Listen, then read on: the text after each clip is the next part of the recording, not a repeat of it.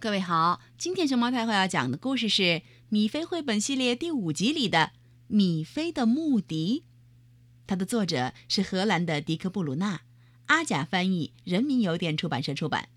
关注微信公众号和荔枝电台“熊猫太后摆故事”，都可以收听到熊猫太后讲的故事。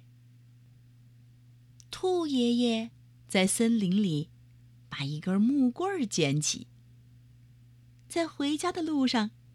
他想到一个好主意。兔爷爷一回到家，找来砂纸来回擦，使劲儿给木棍打磨，让它又圆又光滑。等到木棍儿打磨好，他把中心全挖空，然后再钻上几个孔，一只木笛做成功。这只木笛刚刚好，送给我的小米菲。爷爷给米菲打电话，他马上就接。喂喂喂！米菲一听有木笛，乌啦万岁，开心的叫。这正是我一直想要的。等一等，我马上就到。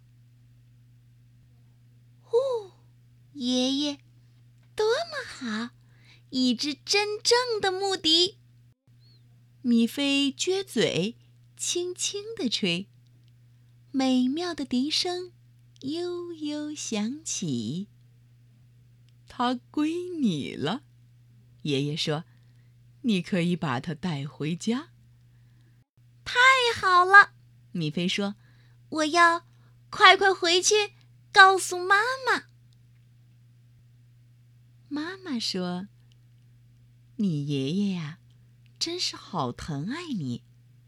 你觉得这主意怎么样？送他一样好东西。我会一首好听的歌，可以吹口哨给你听。曲子听起来还真不错，就是学会要费点劲儿。米菲练呐练。”用心练呐练，一开始还不太好。可是渐渐的，米菲终于感觉越吹越美妙。于是，米菲回到爷爷家。爷爷一看，不太妙，笛子有毛病，他才拿回来。这事儿。可有点糟。幸好，一切都挺好的。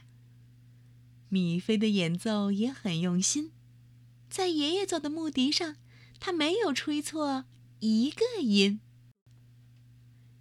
爷爷觉得真美妙，笛声悦耳，心欢喜。